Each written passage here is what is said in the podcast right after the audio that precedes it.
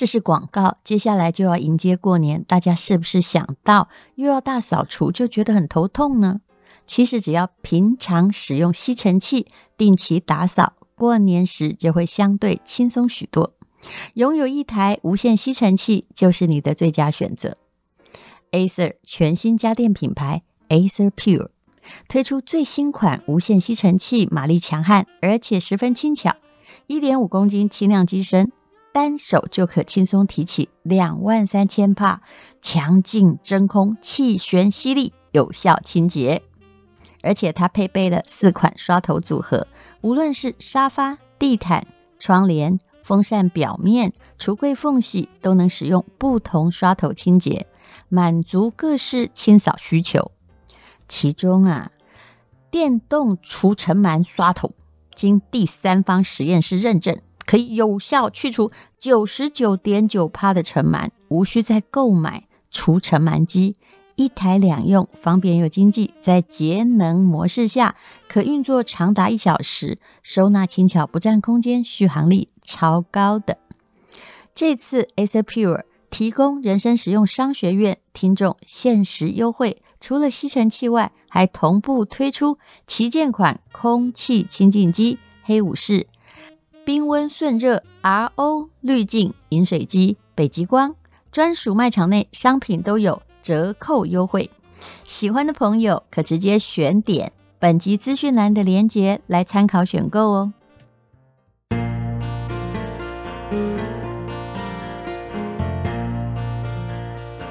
今天是美好的一天，我看见阳光灿烂。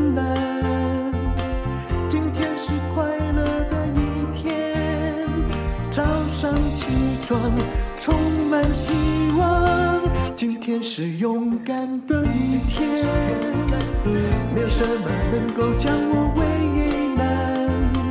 今天是轻松的一天，因为今天又可以，今天又可以好好吃个饭。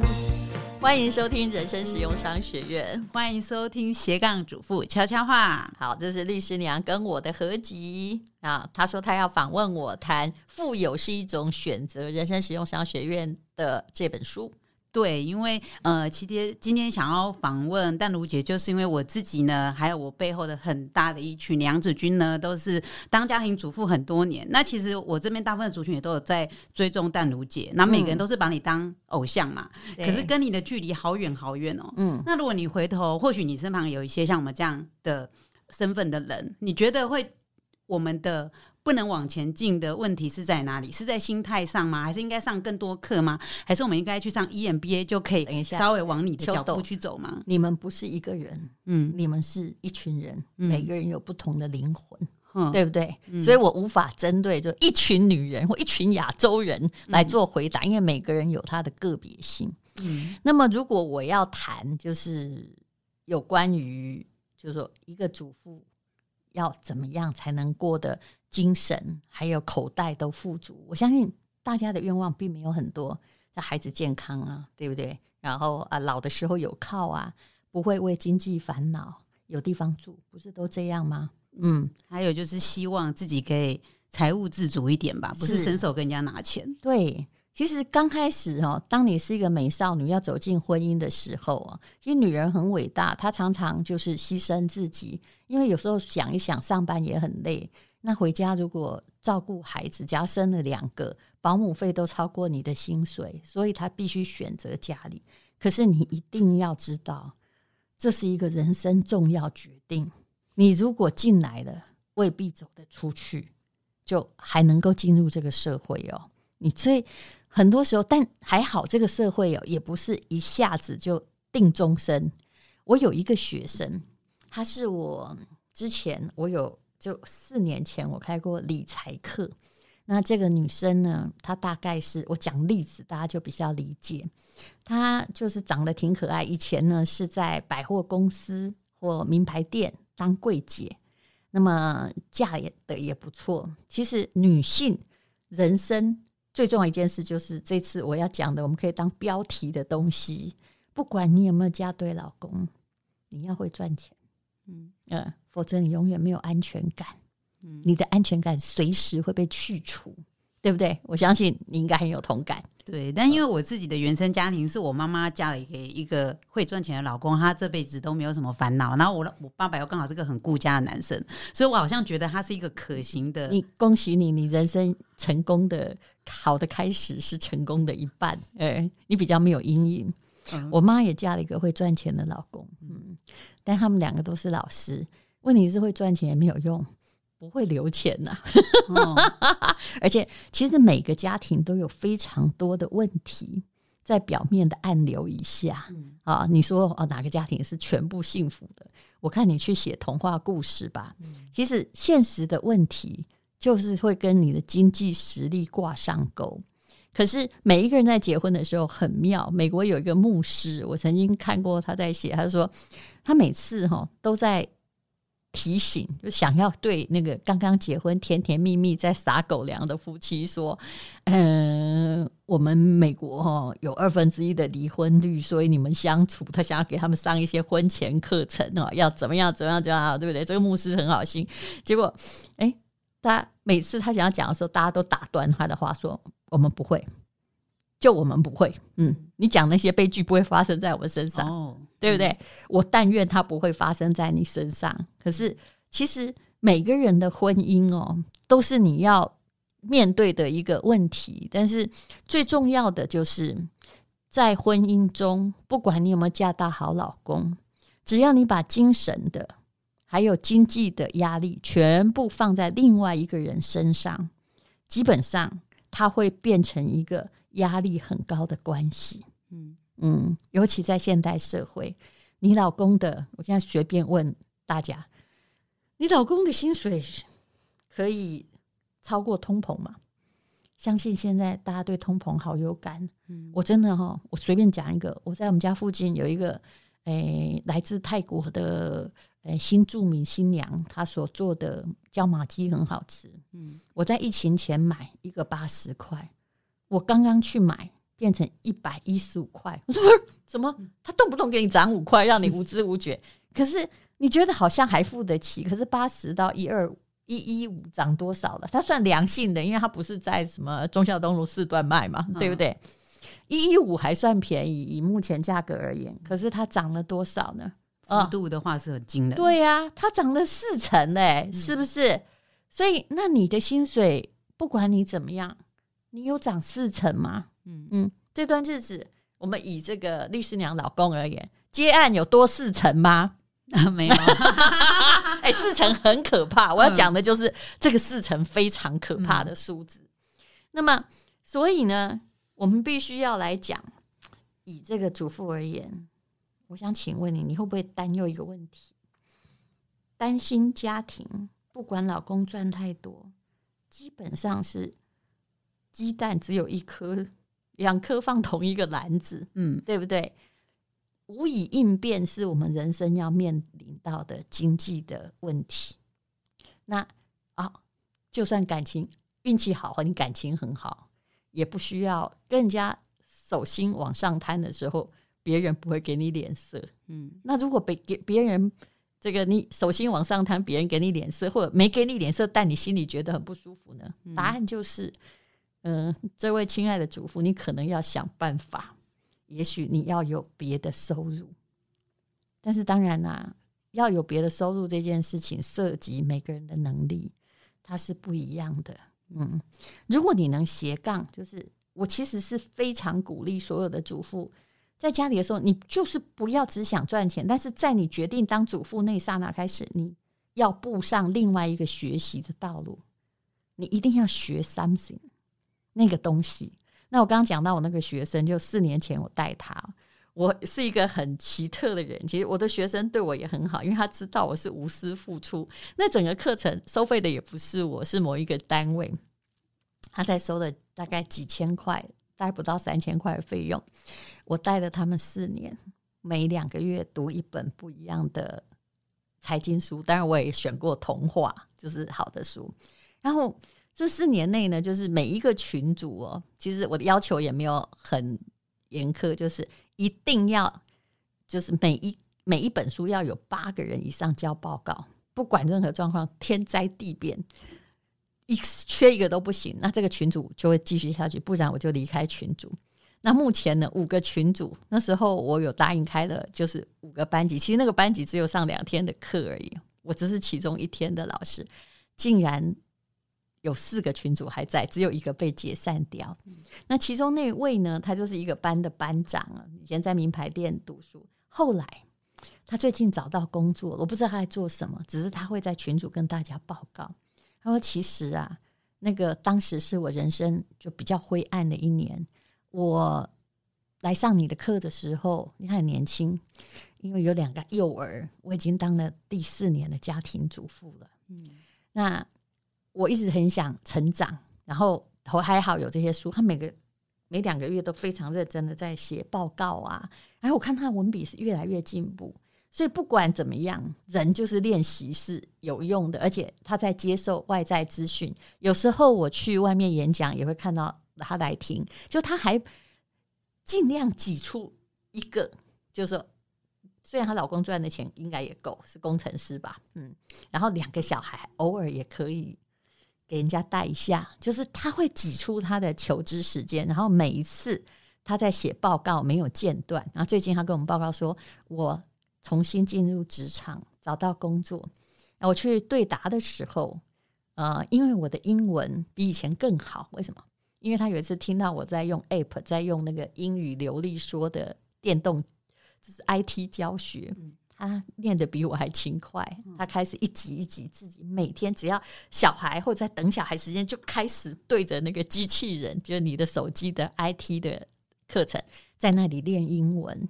然后呃，理财书又让他带来了大众的，就是都跟着潮流一样的事业，所以他被录取了，而且找到比。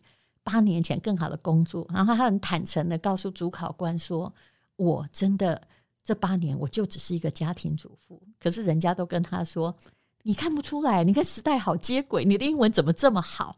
这就是进步啊！所以虽然他离开了，可是他其实心里一直希望跟着社会脉动保持一起。那没有别的路，就是你要你要好好的增进你自己，永远哦。”做一个妈妈，永远不要每天叫小孩念书，你不念。对我而言，这是女性很失败的形象。我以前很早就这样写文章，结果当时在报社，我就说你不可以一直教教小孩念书，就自己在旁边一直打麻将。我认为这是不对的。就那时候，我们有个女性主管，她就是一直打麻将的那种，你知道吗？她其实很好，大学毕业，我记得是正大新闻系之类的。可是后来还我认识她的时候哦，她已经是一个经验很老道，但是只会打麻将的女记者。她就跟我说：“等你哈，那时候年那年我二十七八岁，他说等你当妈妈你就知道了，你理想太高。但是事实上，虽然我很晚才当妈，我始终不要做一个。”我没有在求知，但是要教你求知的妈。如果现在你再让我遇到这位女主管，会跟她说：“你的诅咒没有发生，因为我还是继续在我的求知的路上。我不是只叫小孩进步而已，我还在进步。”所以我要说的就是，你会跟社会脱节，但是你可不可以不脱节？你可不可以转移你的眼光，在那些不要再去看那些吸引人的八卦？当然，有时候我也会看一下。你的时间不要只是追剧，那些片段的破碎的空档，你可以做什么？你决定做什么？事实上，影响你的未来。其实，对于退休老人跟家庭主妇都一样。你如何运用你的时间？其实，就算你没有工作，也不是不进步的原因。嗯，这样我这样很适合当那种心灵导师。鼓励你灵魂振作的演讲，而且我有实力，所以一个人愿不愿意求知，真的差很多。但是我也看过，比如说我我从小到大念的学校都很好，这是事实。我也看过我的同学啊，嗯，这样在讲哦，同学应该不会原谅我。可是明明大家念过那么好学校，但是如果你开始不求知了，你开始每天就只是在那里呃打麻将，或者是呃不再让自己有进步了。到了五十岁、五十几岁，你知道那个差异有多大吗？嗯，真的好大。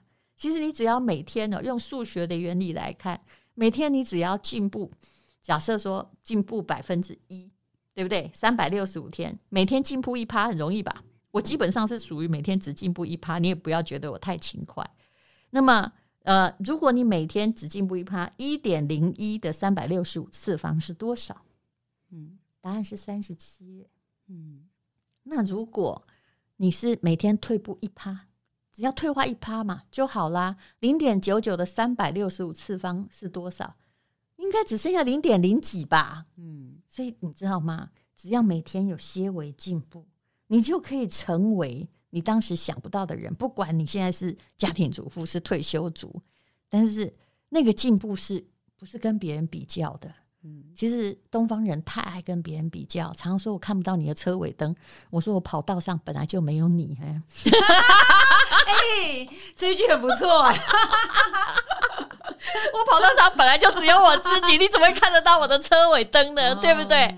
所以你要有这样子的自信。那东方人很爱比较。他们不是自我成长型心态，嗯、他就是比较型心态。我只要比你，比如你很胖，对不对？嗯、那我只要比你不胖，他就觉得我的身材很好。嗯，哎呀，不要陷入这种比较型迷失啊，嗯、没意义的、啊。嗯。嗯这个很像那个原子习惯里面在讲的一个观念，对，他就在讲到说，你不要想说我现在进步一点点，离那个成就很高的人好像差很远，但是每天乘上去的那个效果其实很惊人，而且他其实教你说，你从身旁的一个小习惯改变就好，就像您说您的那之前遇过的家庭主妇当八年嘛，但他就是改变一个习惯，就是学英文而已。是的，嗯、他就是每天学，然后读书报告每天看，然后他。人家你在追 FB，只是想看到那个人婚姻有没有出问题嘛？他没有，他看到说：“哎呦，淡如姐，你现在在看什么书？我也去买。嗯”你看他相当被这社会接受啊，嗯、而且拿的薪水还比八年前高啊。虽然他已经老了八岁，各位啊，不要吃青春饭啊！以色侍他人，能得几时好？其实女生不愿意面对一个问题：如果当时他是因为哈你这个。哎，长得很漂亮娶你的，那不好意思，嗯，你知道后来会怎样吗？你色衰时，他就不会爱你嘛，对呀、啊，对不对？这我们从很多人的富豪的婚姻都看得出来嘛，对不对？谁当时不是金童玉女？如果呢，他因为你的温柔娶你，一定会嫌你后来没个性。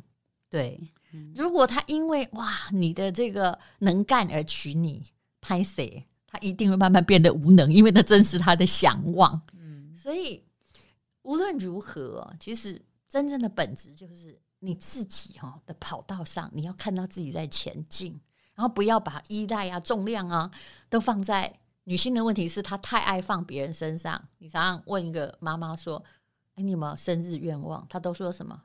希望全家健康 平安。哎，我我。今年才许这个愿望，这当然是我们的愿望，对不对？嗯、但是你其他呢？嗯，another，嗯，嗯对啊，好像没有人会许说，我希望我今年成长多少，英文进步多少，是都是希望小孩平安健康。你可以希望他健康，但是你要有自己的愿望。其实最可怕妈叫做那种永远在期待别人的妈妈，就啊，我希望我老公成为世界第一流的律师。哎、嗯，不好意思，是他努力，不是你努力，哎，嗯、对不对？就你，那你有没有成为世界第一流的律师太太？对不对？我有，对呀、啊，我看到你是有哦。嗯、可是呢，那你说我希望小孩考上台大，对不对？可是你有没有觉得，当你把希望放在别人身上时，你根本就是个吸血鬼？因为、嗯、你知道吗？你在企图从他的进步得到养分，但没有一个女性自己照镜子说：“哎，我是不是有比昨天进步一点点？”我觉得这个才是人活着的本质。就你一直在一滩死水里面哦，并不愉快。还有很多女性，因为用她的情绪变成家庭的一个黑洞。嗯嗯，那那就是因为你不成长。我跟你讲，人哦，跟股票一样，不成长一定后退了。嗯，哎。业绩没进步，一定后来就是呃下市。嘿，您讲的这个其实真的是蛮血淋淋的，因为我们在处理这些，就之前跟我老公也在处理这些离婚的案件里面，很多男生他在跟另外一半要谈离婚，或者是他在嫌弃他的时候，讲的真的很像这种，就是我觉得你是吸血鬼，都在用我的钱，是不是？嗯，呃、然后一开始也是很高兴说你不要工作，我养你呀、啊。嗯、可是人会变的，嗯嗯，那个过去所所所有承诺。皆乃经济学上之沉没成本，顶对啊啦，嗯。所以，像回到邓鲁杰的新书里面，其实我相信很多像我这样的妈妈看到这个书名就觉得实在太向往了。就是富有是一种选择，对，所以我想要富有，而且我想要选择它。对我们来说，那我要怎么选择呢？那你看女生以前在做什么？她只是想说，我如果仍然她的想法就是，我如果嫁入豪门，我就富有了，对不对？嗯、可是其实富有是你自己的选择，但多富有，你不能什么都不做就期待跟郭台铭一样富有，对不对？而且他娶的老婆就只有一个，不会选到你，对不对？嗯，所以他们当他们呃，比如说想要像淡如姐这样，真的就是要过不一样的人生的时候，你觉得这本新书里面哪些思维是这些妈妈真的要去改变的？我要对，因为你的群众都是妈妈嘛，嗯、哦，那我真的觉得，其实台湾很努力的，也就是 这群妈妈，也就是你要把你的脑袋。尽量的做理性化思考，还有长期化思考。其实富有是一种选择，很简单呐、啊。如果用理财来看，就是你只能做长期投资，短进短出。不管你多了解世界局势，你就是完蛋的、毁灭的、啊。嗯，但你如果做长期投资，你不需要像巴菲特那么厉害，但是你要懂得哦、用你其实很少的钱，我能够存下来的钱。开始哦，就是投资在正确的标的上，这个是在储蓄上和理财上的选择，而不要冲进冲出，企图赚那个加倍利益。当你想证明你就搞的时哈，你就会步入另外一个陷阱。当你急着有钱，你就一定会进入某一个被收割的圈套。嗯，这里面说得很清楚。那在基本上，如果呃，但在精神上，你如果只有钱。而没有求知，那么你也一定会把自己弄入深渊。有一个理论是一九四三年的马斯洛理论，我想我这里面书里面应该也有提到，我很爱用这个理论啊。嗯，呃，有些人会说啊，我就是想要有钱。如果你这样跟我讲，我老实说，我这个人很实在，但我绝不跟你合作。为什么？因为马斯洛的理论是一个金字塔，最下面的就是那个吃饱啊，啊，喝足的需求。你永远在金字塔最下面那个底层，你没有灵魂啊。嗯，那人的灵魂是什么？你需要有一个，比如说，当你吃饱喝足之后，你可能就需要有安全的需求、被社会尊重的需求，然后有精神进化的需求。金字塔的顶端叫做什么？就是自我进化，追求更高的生命的意义，对不对？只有愿意往金字塔上的人，会让你心里觉得舒服。你愿意跟他合作。如果你跟他说：“我我就是想要有钱。”那那不好意思哈，那凭你的能力，那你去小吃摊打工啊，对不对？你会有钱。嗯，但是凭你的能力，如果你没有更高的愿望，没有自我提升的那个，为什么你会比有钱是一个比较？诶，为什么你？会要比别人有钱，嗯，其实现在这个时代，靠努力是不够的，要靠选择。你的脑袋必须更有，就是朝向一个正确的方向，不要贪图尽力，然后去培养你自己的能耐，并且把你的余钱做正确的长期投资，否则你永远没有救。嗯嗯，刚刚我从您那段话有听到一个关键字，就是。理性，因为台湾的女生其实很难去，都大部分女生，特别是妈妈这种角色，就是理性会被骂的。嗯嗯，就常常说你这个人怎么怎么就是太有逻很太有逻辑的男生会被视为聪明。嗯，我从小就知道了，太理性的女性直接倒那个事理就会被骂，说不温柔啊，嗯，很现实啊，对不对？对啊。但请不要怕，嗯。可是，呃，我我觉得好奇的是，其实我们看那个淡如姐，都会觉得你是一个相对理性的女性，然后有办法就是透过这些你的思维方式走到你现在这个阶段。但是我同时又看到你对艺术方面的追求，比如说画画啊，嗯、然后甚至有一些投资，我看得出来说你不是以赚钱为主题，那就是你浪漫的情怀。对，你的赚钱其实又带着浪漫跟感性，你是怎么去调和这两个？在你脑袋中的他们两个互相是竞争还是融合那种状态？其实他们没有调和过了，嗯，就两个人要并存。然后选择一个 A 也可以活，B 也可以活的方式。比如说那个文青我，对，他决定做很多事情，这件事情是充实灵魂的啊。那呃，他不要去阻挡那个商人我，然后商人我呢，他要去拼搏，他要是在所有商业决策里面去与时俱进，对，他也不要听那个文青我在做感性的乱指挥。嗯，好，我现在给你一个问题哦，呃，我们做电商常面临到一个状况，这个人是你很好的朋友介绍，甚至他就是你很好的朋友，还是你表哥或表弟？就这样了哈，很多年。我知道你要问什么，因为我你说你说你说，就是来来来来，你看你看，当一个邀约出现了啊，然后你感性上觉得哇，他这么多年来这么努力，然后又这么用心做这个产品，我们是不是应该支持他？但是当你吃下那个东西的时候，你就想说哇，这不是我对我消费者的交代。对，那你怎么办？来了，你应该也有文青我和商人我来，那个律师娘你怎么做？呃，我必须说，我们两个谈的多恳切。我我我真的一定会遇到这种状况的，特别是 KOL 更会这样。你帮我分享一下，这是我用心做出来的。甚至我觉得我最难的就是以我自己的那个议题而言，一个单亲妈妈出现了。对对对，这个单亲妈妈说，我花了多少时间去研发出这个？对，我现在真的靠这个。讲那个具体好了，这样我们大家更有印象。比如说豆腐乳啊，对不对？对。但问题是现在没有人。在吃豆腐乳，好，好看你怎么办？还有就是类似，比如说辣椒酱，好了，类似，因为我曾经也有单亲妈妈跟我推她的辣椒酱，然后其实同时还有家庭主妇。但你知道辣椒酱这种东西，如果你没有一个很大的点，真的满四面都是辣椒酱。来来，我跟你分析这个电商，你应该知道吗？请问你一次会买几罐辣椒酱？要买到一千块免运吗？因为这样才有那个运费才。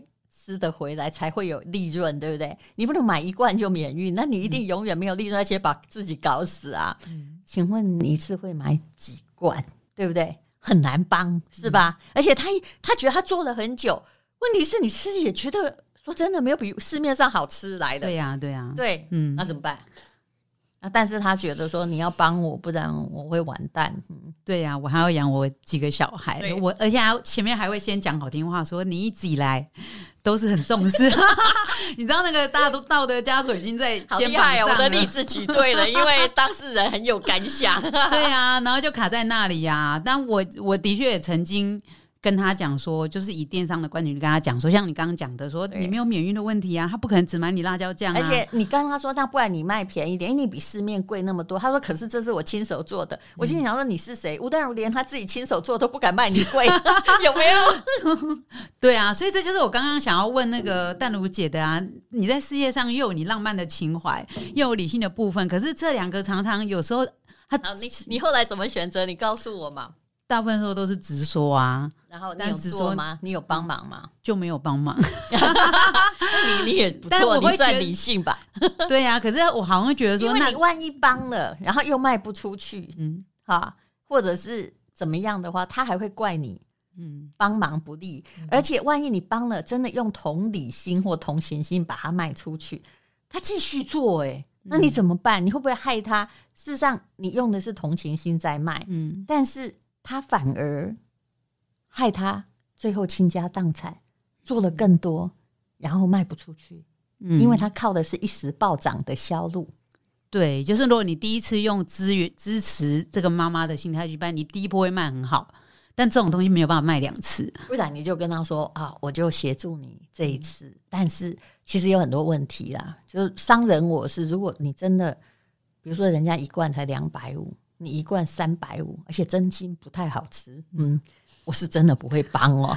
如果你真的很好吃哦，或者是你刚好比如小孩生病需要一笔款项，调查属实之后，哎，我的文青我可能会跳出来说，但是很清楚的告诉你说，我帮你这一次。但是其实只要我有下手帮的东西一定要好，所以后来我就变得我不跟任何电商直接面对面。因为人说见面三分情，他会对你有过多期待，但是他忘了，只要贩卖东西，大家都是哈六亲不认的，因为钞票投票的时候就六亲不认了，对不对？你要对，如果你对消费者买东西没有好处的话，那这个你为了一个人得罪了一百个人，这是不值得做的。嗯，对啊，所以以一个小型创业者而言的话，他在遇到这些理性跟感性的情怀的选择上，所以淡如姐是觉得你就要往理性去走。我会衡量这两者，但是不能违背我的理性原则。嗯，也就是你不好吃，你想赚取暴利啊，你包装有缺陷，只要这些东西就是它没有符合规格，我还是爱莫能助。我不会因为你喜欢哈，哎，什么阿姨的小孩的什么什么啊，就是事实上，电商是一个很可爱的世界。它不是一个讲求血缘关系的世界，嗯、对，你要对得起，你不能为了一个商家得罪了你那个一千个买你东西的人，所以这时候你一定要理性。那如果一个人，你这样简单的想想，假设你今天还挺有钱的，然后一堆人叫你投资，你就你会只因为他是你姑姑的朋友就投资吗？或者是刚好你书里有一个，就是你说有一有一位朋友找你投资，然后说他的毛利很好，对，然后从国外进口代理，然后很有利息等等。我每天都在面临这种说服，那你会怎么说？你一定遇过嘛？嗯，对不对？我遇过，他说我的益生菌可以卖一包卖一百块，我只给你十五块。叫你做品牌，我说不好意思，光用钱，所以为什么跟你讲马斯洛的原理？你用钱无法说服我，那我就是在金字塔的底层，一直在跟你计较那个费用。我会去想，那你有没有什么特别的核心竞争力？有没有比别人好？对消费者而言，可以达到什么功效啊？那你是不是诚恳在做产品？如果你只是为了牟利，我也只是在。为了牟利帮你卖，只每天每个东西在算毛利，那我跟你一样，都地沟里的老鼠啊，捡东西就吃啊，是不是？嗯，但是我很常遇到电商来跟你讨，呃，应该说厂商来跟你讨论产品的时候，他们很容易会跟你讲说，我这个成分真的不一样，跟以前的产品，对，他们哪里销点都很很很理性，很成分，哎、欸，对，可是消费者就不是那么理性啊，是的，嗯，那。你要去那时候，我就会去看他的网络评价，因为他不是第一个来找你，嗯，但是评价常常也是被洗过的啦，对不对？那他讲的那个成分，如果今天要写文案，我会用理性去盖掉它。比如说之前我卖过一个鸭血，说真的它挺好吃，不过我可以跟你讲，天底下的鸭血、麻辣鸭血都是好吃的。对，那只有很不好吃的跟没有不好吃的，对对对对对对对，因为它就是一个好吃的，一般只要你敢吃，它就是个好吃的东西嘛。那我就会写一个我小时候跟麻辣鸭血就是很刻苦求学没有蛋白质的故事，来包装它。可是前提是它还是好吃的哦。嗯，就我们当时求学没有蛋白质，所以呢，每次到了地摊，好，我跟我那个同学，我那个同学是一个。养女，她还念的北一女，这是事实。然后她，我们两个只要就是常常我便当会分她一半，因为她家也很奇特，可以念北一女，她家里真的是没有钱，所以她每天中午都在操场里面跑步、跑步、跑步。为什么？因为这样就可以度过那个尴尬的饥饿时光，你知道吗？所以我们越来越胖，她越来越瘦。那。就后来我知道这种状况，因为留在学校温书，所以我会尽量少吃一点那个便当呢，我就分给他一半，然后我们就一直过着这样的日子。然后如果我领到了稿费，我很早就开始写稿，我们就会去夜市，那吃不起牛排就可以吃麻辣鸭血。就我这篇小小的文章，明明跟那个牌子的鸭血没有任何鬼关系，也可以把那个鸭血全部卖完。为什么？因为我们吃食物的时候需要的是感性的，而不是说厂商告诉你说：“哎呦，这个是。”哎，纯正鸭血有没有？没有添加。废话，那不是这些成分是基本的需求啊，嗯，是不是？嗯，所以那个是文案的问题。写文案的时候，文青那个灵魂要出来啊！嗯，你不能够，其实任何东西就是，请问你为什么要它？基本上，如果你卖电器的话，我我后来有做一个文案的教学，我自己把它归纳出来哦，就是如果你要卖电器。你必须要告诉你，告诉大家说，为什么你要这个？比如说电风扇，为什么你要买 DC 直流电风扇？哦，我就看到有人把它 DC 直流什么咔咔咔马达嘟嘟嘟什么什么哦写的那个机械哈，嗯，我真的觉得说你哪安得下哈，你这个文案应该要开除。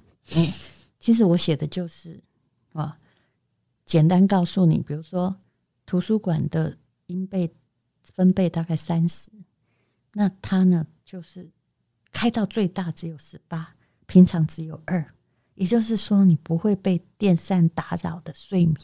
哎，这就是一个很好的，这是个感性点。嗯，谁要看那么多机械？还有一个东西永远有效，也就是你要告诉别人说，来，其实决定买这个都是主妇，我不用看说明书，我就会装。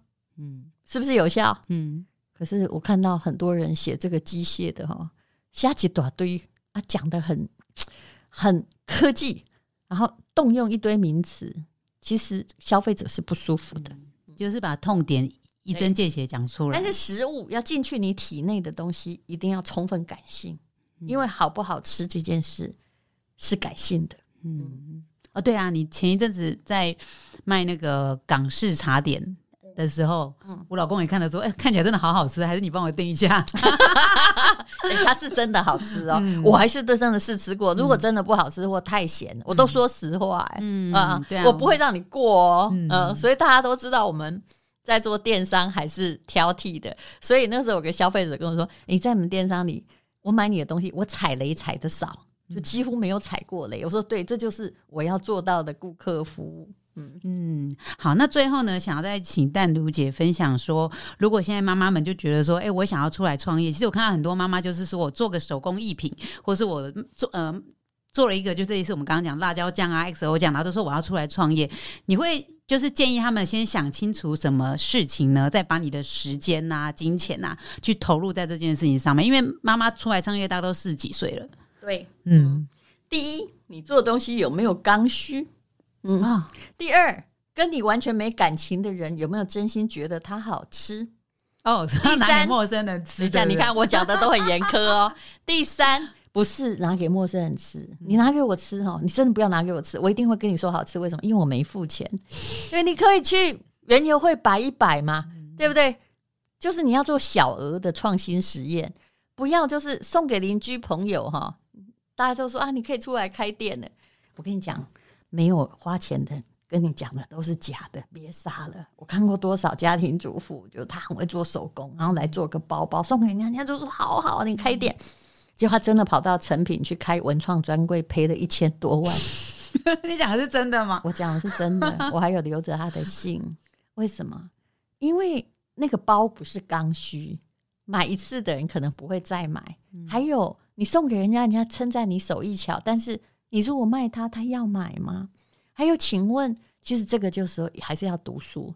你看波特的武力分析，竞争者那么多，你做这种小额文创，你每一个成本很高，工钱的费用哈，这个要支出也很大，那每天也做不到一个。你一算，你每天就算你做了一个，一个你全部卖出去，你自己做了三十个，也不够那摊位的钱呐、啊。嗯，你你自己要有。很好的会计头脑，那还有有关于呃，我觉得哈，就是成本。如果他真的要用很大的成本，我是真的劝你，你这一行应该不是什么好生意。还有竞争者过多也不是好生意。请你去 Google，假设你要做手工肥皂，你知道我多久多久一个人就可以自己做成手工肥皂吗？就学一天就可以了。啊，你不要说你有机，因为大家都有机，好、嗯、啊，那个，所以呢，你只要去 Google 发现你那个行业大家都在做，比如说泡沫奶茶什么，嗯、我跟你讲，竞争者太多，你不会成功的。你的特色不能只有你认同，而且我看过有些人哦，用的特色真的好奇怪，就是我经过十八道的工序啊，花了半年才能做一罐豆腐乳，嗯。也拍谁？那是你的时间，不是消费者的时间呢。大家无感嘛，哦、对不对？嗯、你的心血对大家并没有感情上的直接获益，也没有就是辛苦哈。我可以跟你讲，每个人都只会别人的痛都不是痛，只有你自己的辛苦，嗯、不用拿出来讲。每个人创业都很辛苦。你的核心竞争力必须别人用钱帮你投票过，所以我才建议说，要不要去小孩的园游会上卖一卖？嗯、如果生意不好哈，或大家都舍不得拿付出钞票，求求你不要创业了，好不好？嗯嗯，当然了，你也可以小额的自己在 FB 说，我现在做了五罐辣椒酱，嗯啊，那可不可以？大家愿不愿意买？你可以自己做哦，脸皮要厚。嗯，如果你一次都卖得掉，OK。但是说真的，生意有一个最残忍，为什么说品牌你要很小心？你这个月卖不掉，卖得掉，不代表下个月卖得掉啊。嗯，因为人都喜欢尝鲜呐。是你刚好就是。一个我跟你讲，最危险的在商业行为，这个人叫爆品。第一次先丢走，嗯，第二次，哎，怎么竞争者也来的？嗯，而且你的价格上，小的创业一定比不上那种大量的创业嘛，所以是必死无疑。还有你的门槛很低，假设这东西就像肥皂一样，做一天的人就可以生产母乳皂，那你卖什么？对不对？不需要跟你买啊。嗯，对，真的，我们妈妈领域做手工皂的 创意还蛮多的。我看到肥皂，我头都很 脸都很绿，我心里想说，嗯，这应该是我看过的第一百个 case 了。然后你都觉得你很好，谁用的都很好，对他都你亲戚，那你要不要自己卖卖看？嗯嗯。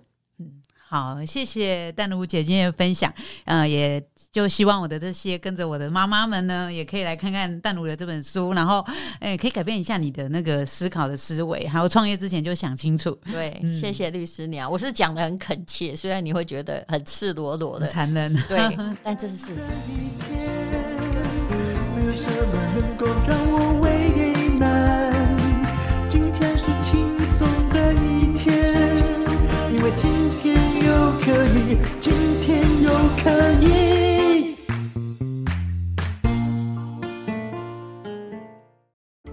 这是广告。升学的作文该怎么写呢？当然要有套路，又不是要当作家。